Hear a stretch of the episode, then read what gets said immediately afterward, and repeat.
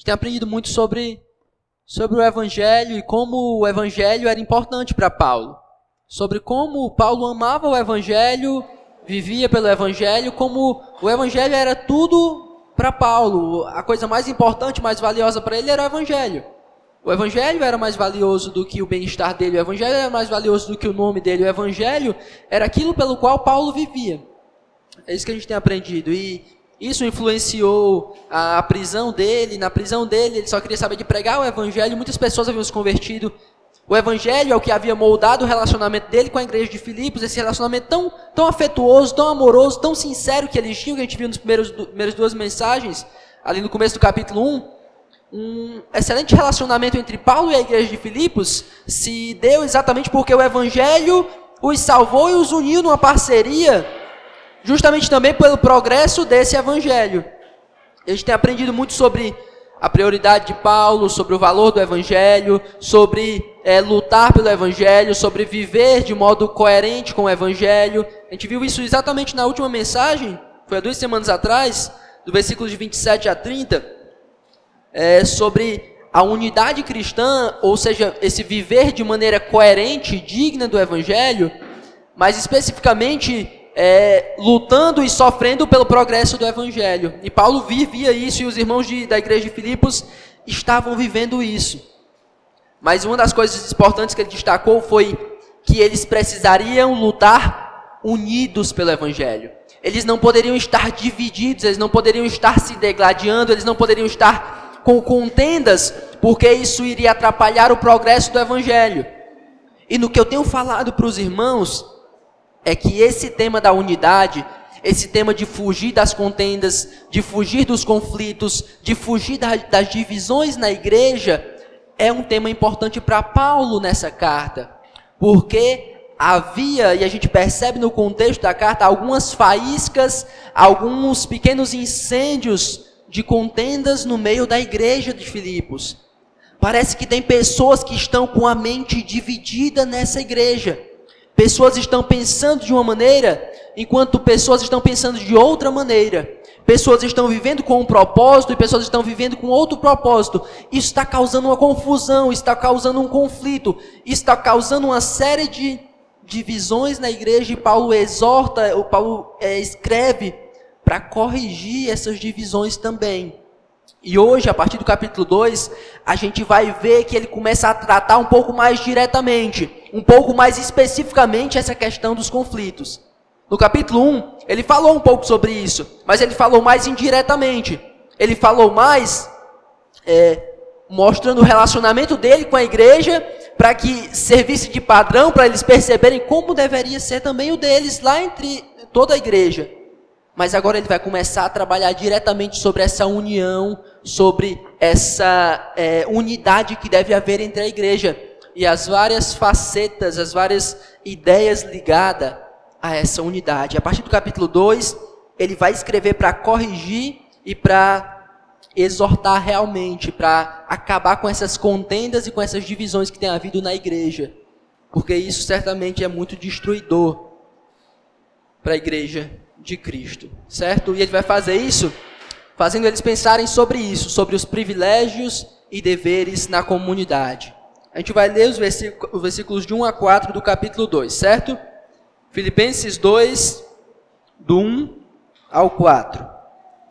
Todos os irmãos encontraram? Amém? Vai dizer assim a palavra de Deus. Se há, pois, alguma exortação em Cristo, alguma consolação de amor, alguma comunhão do Espírito, se há entranhados afetos e misericórdias, completai a minha alegria, de modo que penseis a mesma coisa, tenhais o mesmo amor, sejais unidos de alma, tendo o mesmo sentimento. Nada façais por partidarismo ou vanglória, mas por humildade, considerando cada um os outros superiores a si mesmo. Não tenha cada um em vista o que é propriamente seu, senão também cada qual o que é dos outros. Vamos orar mais uma vez. Nosso Deus vem nos ajudar nessa noite, vem nos dar graça e uma compreensão correta da tua palavra. Aplica ela nos nossos corações, confronta nossas pressuposições erradas e abre nossos olhos para vermos o quanto precisamos mudar. Esteja conosco, Deus, fala ao teu povo no nome de Jesus. Amém. Meus queridos, a gente vai ter trabalhar sobre essa ideia dos privilégios e deveres na comunidade em quatro pontos, certo? E eu gosto muito da maneira como Paulo começa esse capítulo 2, porque é, é justamente so, é aqui que a gente vai ver os privilégios, a partir do, cap, do versículo 2, é, que a gente vai ver é, os deveres relacionados a esses privilégios. O que é que eu estou querendo dizer? Quando a gente lê a nossa, a nossa Bíblia aqui nas nossas versões, talvez não, deu, não dê para perceber tanto, pelo menos na minha, que é RA, diz assim: se há alguma exortação em Cristo, alguma consolação de amor, se há entranhados afetos e misericórdias. Normalmente a gente usa esse se, e eu já falei sobre isso algumas vezes aqui, mais para levantar uma dúvida, mais para questionar se eu, talvez sim, talvez não. Normalmente a gente levanta o se, que é uma condicional, para ver se aquilo é de verdade ou se aquilo não é de verdade, se aquilo está acontecendo ou se aquilo não está acontecendo. Se isso estiver acontecendo, se isso não estiver acontecendo. Mas os autores bíblicos, quando usam a palavra que foi traduzida como se aqui, não tem por objetivo levantar essa dúvida. Dizer, ah, se vocês forem crentes, ah, se vocês gozam de alguns privilégios. Não. Ele é, já está dizendo que isso é verdade que isso está acontecendo, que isso é real. A tradução mais natural é uma vez que vocês têm recebido a comunhão do Espírito, uma vez que vocês têm sido abençoados com vários benefícios de Deus, e aí ele vai dizer como você deve viver. Eu gosto muito da versão NVT. Alguém tem a versão NVT aí? Eu não estou com a minha aqui, mas você percebe que na versão NVT ele faz várias perguntas. Vocês têm experimentado comunhão do Espírito? Vocês têm experimentado é, amor, comunhão por estar em Cristo? E ele parte para o versículo 2 com um então, pressupondo que todas as respostas do versículo 1 são positivas. Então entenda o que Paulo está dizendo aqui no versículo 1. Se há, pois, alguma exortação em Cristo, a resposta é: há alguma exortação em Cristo. Há alguma consolação? Sim, há alguma consolação de amor. Há alguma comunhão do Espírito? Sim. Todos os questionamentos aqui são com respostas afirmativas. Paulo está dizendo: olha, vocês já desfrutam de tudo isso. Vocês já receberam tudo isso. Tudo isso faz parte da vida de vocês. Esses são os privilégios por você estar em Cristo. O cara botou aqui, não foi a versão NVT? Devia ter me avisado, nem percebi, mas deu certo. É, Paulo está dizendo: olha, é, vocês têm recebido muitos privilégios por estarem em Jesus. O resumo aqui é que, ao sermos unidos em Cristo, ou seja, nós, nós povo de Deus, nós somos unidos com Cristo, certo? Há uma união com Cristo. E também unidos uns com os outros numa comunidade, num povo, no povo de Deus. A partir do momento que isso acontece, em que somos unidos com Cristo, em que somos unidos uns com os outros, nós passamos a desfrutar de inúmeros privilégios como povo de Deus. Nós somos encorajados, e aqui é o que o texto quer dizer alguma exortação, exortação aqui, algum encorajamento da parte de Deus. O termo lá queria dizer quando alguém, uma espécie de conselheiro ou de incentivador, chega perto de você no momento de angústia ou de dor, e ele chega bem no seu ouvido e lhe encoraja, lhe incentiva a prosseguir, a caminhar, mesmo que a situação seja difícil para você. Paulo está dizendo: olha, vocês têm esse encorajamento, vocês têm esse incentivo da parte de Cristo. Vocês têm consolação de amor. Vocês têm sido consolados diante das lutas. Vocês têm sido amados. Vocês têm sido é, encorajados. Vocês têm desfrutado da comunhão do Espírito. Olha, pessoal de Filipos, vocês desfrutam da comunhão do Espírito. O Espírito Santo habita em todos vocês, como comunidade, como povo de Deus, e tem é consolado e tem gerado uma comunhão no meio desse povo. E ele diz também: se há entranhados afetos e misericórdias. Ou seja, se no mais íntimo de vocês há amor, a misericórdia, a compaixão, a perdão, e tudo isso existe em nós, tudo existe isso na comunidade, tudo isso vem diretamente de Deus para nós e vem também de uns para os outros. Ele está querendo mostrar que há muitos privilégios é, em você ser parte do povo de Deus. Tudo isso todos nós é que temos desfrutado. Tudo isso aqui, todos nós temos sido grandemente abençoados por Deus. Esses são os privilégios de estar em Cristo. E a aplicação é justamente você é, refletir sobre como esses privilégios são preciosos e depois você vai ver por que ele usou esses privilégios. Mas considere isso. Todos nós cristãos somos alvos de inúmeras bênçãos da parte de Deus. Todos nós cristãos somos alvos de uma grande misericórdia, de uma grande fonte de graça da parte de Deus. Todos nós aqui somos encorajados, todos nós aqui temos o Espírito Santo, todos nós aqui somos consolados e fazemos parte de uma comunhão maravilhosa. E nós experimentamos isso pessoalmente do Espírito Santo vindo a nós e nos dando paz, nos dando descanso, nos dando é, coragem diante das lutas. E ao mesmo tempo nós temos irmãos conosco, irmãos que nos encorajam, irmãos que nos incentivam, irmãos que nos amam, que demonstram misericórdia, que demonstram compaixão, que demonstram é, uma série de é, sentimentos e de atitudes de afeto, de graça, de bondade por nós. Todos os cristãos desfrutam disso. Isso é interessante, e aqui tem uma coisa importante para nós, porque isso tende a mudar a nossa perspectiva sobre relacionamentos. E é isso que Paulo vai falar a partir de agora. Porque normalmente muitos de nós nos colocamos em uma posição assim muito negativa e muito vitimista. Muitos de nós, muitas vezes, é, nos, colocamos numa, nos colocamos numa posição em que ninguém nos ama em que ninguém quer o nosso bem, em que ninguém faz nada por nós, em que ninguém nos serve, em que a gente faz tudo por todo mundo, a gente se doa por todo mundo, a gente se entrega por todo mundo, nós amamos, nós servimos, nós fazemos tudo, mas ninguém nos consola, ninguém nos ama, ninguém faz nada por nós, eu não aguento essa vida, eu vou embora dessa igreja, eu vou embora dessa comunidade, eu não quero mais isso porque eu faço tudo por todo mundo, mas ninguém faz nada por mim. Mas isso não é verdade. A partir do momento em que você faz parte da comunidade, do povo de Deus, o Espírito Santo habita em você e ele derrama graça. Ele é o consolador, ele consola, ele te é, coloca na comunhão, ele te encoraja, ele te dá conforto, amor, misericórdia, bondade, graça abundantes.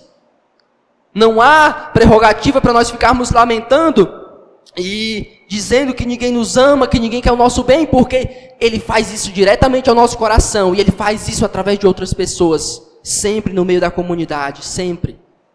A gente não deve ficar nessa de tentar dizer que ninguém nos ama, ninguém quer o nosso bem, ninguém faz nada por nós, porque nós já somos ricamente abençoados, cuidados e consolados pelo Espírito Santo que habita em nós. E aí Paulo vai dizer: Olha, uma vez que tudo isso está acontecendo, uma vez que vocês são alvo de tudo isso, e o primeiro ponto é esse: considere os privilégios que vocês já receberam em Cristo. Considere as bênçãos que você já foi é, você já recebeu por estar em Cristo. E aí ele continua, voltando ao versículo 1. Se há, pois, alguma exortação em Cristo, alguma consolação de amor, alguma comunhão do Espírito, se há entranhados afetos e misericórdias, completai a minha alegria. Como completar a alegria de Paulo? De modo que penseis a mesma coisa, tenhais o mesmo amor, sejais unidos de alma, tendo o mesmo sentimento. Olha como o argumento de Paulo é sensacional aqui. Ele começou falando que você é alvo de muitos privilégios por estar em Cristo. Ele começou falando: olha, você não tem do que reclamar. Você é alvo de muita graça. Você é alvo de misericórdia, de bondade da parte de Deus. Tudo isso vocês já foram expostos, vocês já têm sido abençoados por isso. Então agora eu quero que vocês completem minha alegria. Como? sendo unidos, tendo um só pensamento, tendo um só amor tendo uma só mentalidade, alinhando os pensamentos. É isso que Paulo está dizendo. Olha para os irmãos de Filipos. Talvez em Filipos havia essas contendas. Havia no ar esses conflitos. Em que todo mundo pensava diferente, todo mundo tinha uma ideia da vida, todo mundo tinha uma ideia do que deveria fazer. E pessoas se isolavam, pessoas não se davam bem com as outras. E pessoas talvez argumentavam assim: aquele irmão não faz nada por mim, aquele irmão não me ama, aquele irmão não quer o meu bem. E Paulo diz: olha, vocês têm sido encorajados por Cristo. O Espírito Santo habita em vocês, ele consola vocês, tanto diretamente como a partir da comunidade. Então esse argumento de vocês, essas desculpinhas para essas divisões não, não cola, não funciona. Então se vocês sabem que têm sido alvo de tudo isso, completem a minha alegria. Parem com essas divisões, parem com essas bobagens, é, se unam, pensem igual, é, tenham o mesmo pensamento, tenham o mesmo coração, tenham a mesma alma. Uma vez que nós fomos e somos alvos de tantas bênçãos vindas de Deus e através dos nossos irmãos, devemos preservar a unidade da igreja, pois somos uma comunidade, um só povo. Primeiro ponto, é, você tem sido alvo de muitos benefícios. Considere os benefícios que Deus te dá. O segundo ponto, à luz disso, mantenha-se unido como comunidade. Pare de tentar argumentar que você não tem sido abençoado, que você não tem recebido bênçãos no meio da comunidade. Não, porque você tem sim. E se você tem recebido, passe a se manter unido com seus irmãos. Ele fala aqui em três, a gente pode colocar em três âmbitos. Alinhar as ideias, pensar a mesma coisa ter um só propósito, e aqui um só propósito, ou buscar um só objetivo, é buscar a saúde da igreja e o avanço do evangelho que ele já tem falado. É, amem-se com um só amor, tenham um só amor, ou seja, amem-se como Cristo amou vocês. Então, alinhem as ideias, tenham um só propósito e amem-se da mesma maneira esse, esses três pontos de alinhar os pensamentos, de caminhar com o seu propósito e de externar os mesmos afetos uns pelos outros, é o que vai sustentar a união da igreja, é que vai sustentar a unidade da igreja, é que vai manter a igreja firme. O argumento de Paulo não tem como ser refutado. Ele diz: você tem sido abençoado, você tem sido grandemente agraciado. Então, é, reproduz esses benefícios no meio da comunidade. Isso que você tem recebido, espalha, compartilha no meio do povo de Deus. Deixa de ser egoísta. Deixa de pensar apenas em você mesmo. Eu estou sendo abençoado por Deus, mas eu não quero saber dos meus irmãos. Deus está me consolando, Deus está me encorajando, Deus está me fazendo um monte de coisa boa, mas eu não quero saber dos meus irmãos. Deixa eles para lá, não. À vista disso, dessas bênçãos, serve. À vista disso, alinha o teu pensamento com teus irmãos. À vista disso, é, trabalhem com o seu propósito. Olhando para isso, amem-se uns aos outros. Amem-se uns aos outros. Primeiro ponto, considere os benefícios que você tem recebido de Cristo. Segundo ponto, quando você considerar isso, mantenha-se unido na comunidade, amando, pensando e caminhando com um só propósito no meio do povo de Deus. Segundo ponto, como é que, vai, como é que eles vão conseguir fazer isso? Como é que eles vão conseguir preservar essa unidade? Versículo 3. Nada façais por partidarismo ou vanglória, mas por humildade, considerando cada um os outros superiores a si mesmo. Por favor.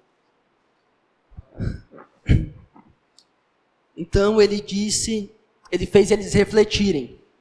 Ele fez eles perceberem que eles são muito abençoados. Eles são muito agraciados. Isso é consolo, é paz, é esperança, é descanso da parte de Deus, misericórdia, amor sem fim. E agora ele fez eles fez eles perceberem que se eles têm isso, eles têm que compartilhar com os irmãos e eles têm que preservar a unidade da igreja, não podem ficar se dividindo. E como é que na prática eles vão fazer isso? Não fazendo nada por partidarismo ou vanglória. Acabem com os conflitos no meio da igreja. Acabem com a autopromoção, ou seja, você se autopromover, você se colocar num pedestal acima dos outros. Para com isso. Fazer isso no meio da igreja é o que causa conflito. Tentar ser maior que os outros é o que causa conflito. A palavra que ele usa, partidarismo ou vanglória, ou seja, deixa de criar panelinha. Deixa de fazer rivalidade no meio do povo de Deus. Deixa de destruir a unidade da igreja com teu comportamento. Não façam nada com isso. Não vamos criar, não, na, nada façais, ou seja, não façam nada com esse objetivo. Vamos criar um ministério aqui, meus irmãos, vai ser uma benção. Mas só quem vai para esse ministério é aqui, ó, minha galera aqui, essa minha turma. Vamos fazer um projeto, a viagem missionária. Mas só quem vai, ó, quem pensa igual a mim. Esses outros aí, ó, tá fora. Não façam nada, nem a coisa mais bonita, nem a coisa mais interessante, nem o ministério mais é, glorioso. Não, nada. Nada na igreja local pode ser mantido por partidarismo, por rivalidade, por uma atitude de tentar apenas se autopromover. Lembrem-se do que eu falei na última mensagem. Qual era a obsessão de Paulo? Fazer Cristo ser engrandecido. E essa proposta aqui vai, vai contra. A ideia de se autopromover, a ideia de criar rivalidade para ser maior que os outros, destrói essa ideia de engrandecer a Cristo. A primeira atitude para você é, manter a unidade é, desprezar qualquer tentativa de se promover e de criar rivalidade. Esse tá, isso está dentro do terceiro ponto. O terceiro ponto é tratar os seus irmãos com a maior importância. Tratar os seus irmãos com a maior importância. Primeiro, considere os benefícios que você tem recebido de Cristo. Segundo, mantenha a unidade da igreja. Terceiro, trate os seus irmãos com maior importância. E dentro disso, você não pode criar rivalidade, você não pode criar confusão, você não pode criar conflito, você não pode tentar se exaltar acima de outros, mas ao contrário disso, você deve fazer o quê? Ele diz: Nada façais por partidarismo ou vanglória. Partidarismo, vanglória, rivalidade, tá fora, exclui, não cabe na comunidade. Mas o que cabe? Mas por humildade, considerando cada um os outros superiores a si mesmo. São dois opostos. A pessoa que se, que se autopromove, ela não é humilde. A pessoa que se autopromove, ela não é pobre de espírito. A pessoa que se autopromove tem um único intuito, ela quer ser glorificada. Ela quer que as pessoas a aplaudam. Ela quer que a sua ideia, que o seu grupo esteja em evidência. E Paulo diz: olha, isso não dá certo. Isso vai prejudicar a unidade da igreja. Isso é egoísmo, isso é uma atitude equivocada e não condiz com o que vocês receberam, que ele fala no versículo 1. Mas sabe o que condiz? Seja humilde. E a humildade, segundo o texto, para ele é você considerar cada um os outros superiores a si mesmo. A ideia de Paulo é pare de querer estar acima dos outros e, na verdade, coloque os outros irmãos numa posição mais elevada. Isso é interessante. E eu passei um tempo refletindo sobre isso. Por que é, colocar os outros acima ou tratar as pessoas com mais importância que nós? Isso não seria errado em alguns momentos? Será que eu não sou superior a outras pessoas, independente de eu estar me exaltando ou não? Será que não tem pessoas que mesmo é, eu sendo coerente com o que eu faça, eu ainda não vou me colocar, eu não vou ser superior a ela em algum nível? Eu tenho dons mais melhores que elas, ou eu tenho é, mais recursos que ela, ou é, eu tenho algo a, melhor ou mais que ela, em alguma coisa eu sou melhor que ela. Isso, eu tentar colocar ela acima de mim não seria incoerente? Eu acredito que não. E é, Calvino ele explica isso de uma maneira muito interessante. A gente pode fazer isso em dois, em dois pontos. Você considera duas coisas, você vai perceber como isso é coerente. Ao você se comparar para colocar uma pessoa superior a si mesmo, e quando você se, sentir, se olhar para os seus dons e se sentir encorajado a se colocar acima dos outros, faça duas coisas.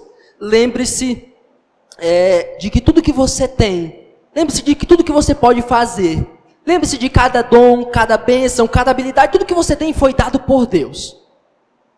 Se você é o melhor no seu trabalho, isso foi graça de Deus e não há nenhum mérito seu. Não há nenhuma algo que faça com que você mereça ser glorificado. A força para trabalhar, é, a oportunidade de emprego, tudo é graça, é bondade de Deus. Da vida cristã, do início ao fim, eu diria o Martin Lloyd Jones, é graça. Se você é a melhor pessoa a tocar, você se esforçou certo, mas se não fosse a graça de Deus te permitindo fazer os movimentos, você não teria nada. É graça. Se você é o melhor professor, o melhor instrutor, o melhor pregador, o melhor farmacêutico, uma série de coisas, é graça. Então, todas as vezes que houver um senso de eh, superioridade em você, você faz essa reflexão. Isso é graça. Eu não posso me exaltar por isso, é graça. Lembre-se de outra coisa, essa é a primeira coisa. Lembre-se de quem você é. Olhe para o seu coração. Reflita sobre os seus pecados. Porque a coisa que mais tende a nos humilhar quando tentamos nos sentir superiores é olhar para dentro de nós. Quando você tenta ser superior, quando você tenta se orgulhar e você olha para dentro de si e você percebe a podridão dos seus pecados. E você não vai querer su ser superior a ninguém, porque você conhece o quanto você é mal. Ah, o meu irmão é mal, mas você não sabe até que ponto ele é mal, mas você sabe o quanto você é mal. Você sabe o quanto seus pensamentos são maus, o quanto você é ruim por natureza, o quanto você imagina e age de maneira perversa. Você conhece o seu coração. Faça essa análise. Primeiro, entenda que tudo que você tem e sabe fazer é graça. Depois, olhe para o seu coração e veja o quanto você é mal se você fizer isso, colocar os outros como superiores a você não vai ser tão difícil. Você vai fazer uma autoanálise humilde. E você vai entender, meu irmão, fique com o lugar de honra. Eu vou me importar mais com você, vou me preocupar mais com você, vou priorizar você, porque eu sei que, por, o mais sábio que eu seja, o mais forte que eu seja, eu, tudo que eu tenho é por graça, e eu sou um pecador miserável. Então você coloca as outras pessoas como superiores a você mesmo. Trate o seu irmão com maior importância. Trate o seu irmão com maior importância. Ou seja, exclua a autopromoção, exclua a rivalidade e haja com humildade, colocando os outros como superiores a você. O quarto ponto, os irmãos pegaram os três pontos aí. É considerar os benefícios que você tem em Cristo, todas essas bênçãos do versículo 1. É manter a unidade da igreja com um só pensamento, um só amor, com um só propósito, do versículo 2. É, trate os seus irmãos com a maior importância, abandonando a humildade. Abandonando a humildade, não, olha só a heresia que eu estou trazendo aí. Abandonando a rivalidade, abandonando a autopromoção e vivendo uma vida humilde. E o quarto ponto, se interesse pela vida dos seus irmãos. O versículo 4 diz assim, ó. Não tenha cada um em vista o que é propriamente seu, senão também cada qual o que é dos outros. Paulo fecha aqui mesmo para acabar qualquer dúvida. Tá falando isso mesmo, Paulo, que eu tenho que deixar a rivalidade. Cara, a panelinha aqui tava top, eu firmei meu grupo aqui, ó. A gente tem um grupo no WhatsApp que a gente é, faz aí as, é, organiza aí os piqueniques, nem chama o Gabriel e tal. É não, já tô brincando.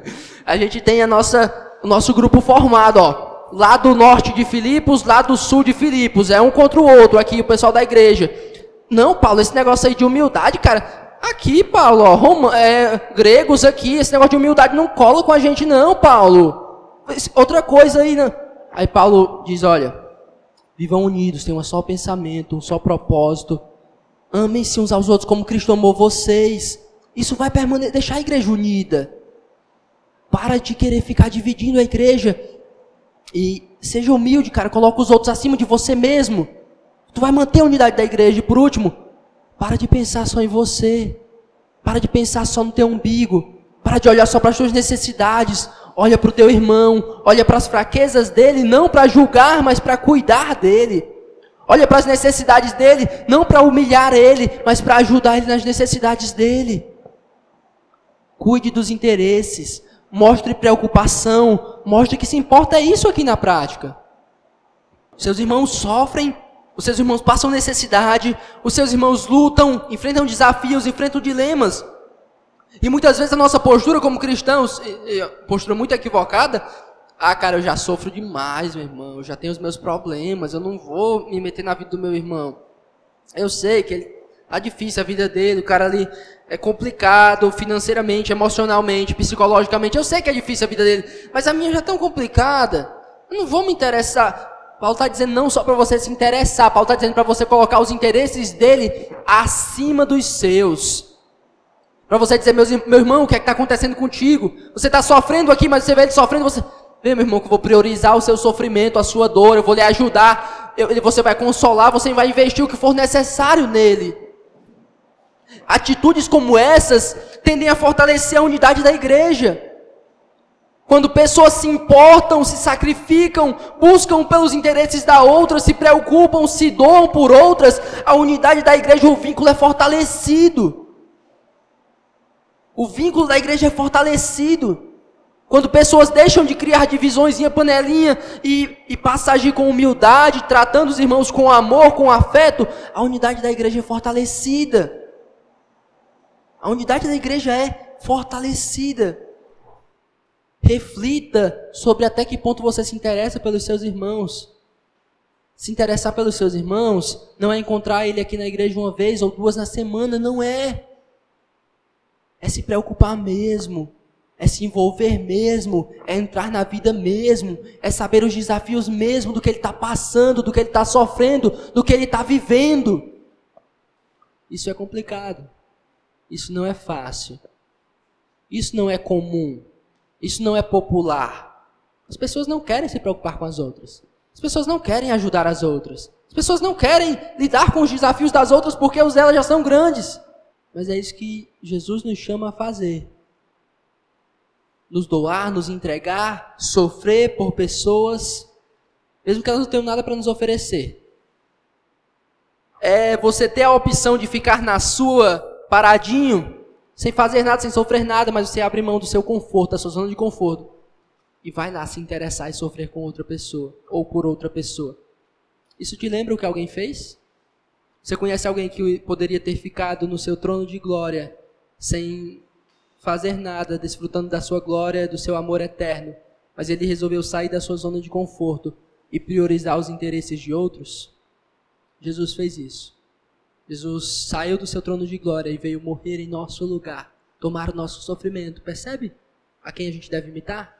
Percebe por que Paulo nos manda fazer isso? Porque Jesus fez isso. Porque Jesus saiu do seu conforto e ele deixou de priorizar o seu bem-estar, o seu corpo, o seu físico e ele simplesmente se entregou por nós. Se entregou por nós. Cuide dos interesses, cuide das necessidades, mostre que você se importa e que não é diferente. Só relembrando os quatro pontos. Vamos lá. Considere os privilégios que você já recebeu em Cristo Jesus. Mantenha a união da igreja. Trate seus irmãos com muita importância e se interesse pela vida dos seus irmãos. Eu quero concluir com uma frase do Matt Chandler, no livro Viver é Cristo e Morrer é Lucro, um livrinho maravilhoso sobre Filipenses. Ele diz assim: é basicamente um, um resumo do que eu falei e que combina com o tema que a gente colocou, que é os privilégios e os deveres. Você entendeu por que é os privilégios e deveres, né? Versículo 1 fala sobre os privilégios, e à luz desses privilégios, você tem vários deveres na comunidade cristã. E o Matt Chandler, no livro Viver é Cristo, Morrer é Lucro, ele diz assim: Se vocês se sentem encorajados pela salvação em Cristo, se vocês receberam algum consolo do amor do Pai, se a poderosa presença do Espírito habita em vocês, entrem de cabeça na experiência cristã vivendo em unidade com os irmãos, amando uns aos outros e trabalhando juntos para exaltar a Cristo. Você desfruta de todos esses benefícios? Mergulhe de cabeça na vida cristã. Mergulhe de cabeça na vida cristã, na unidade da igreja. Ama, serve, seja humilde, porque você foi alvo de muitos benefícios da graça de Deus. Você não pode abdicar dos deveres que isso implica. Vamos orar.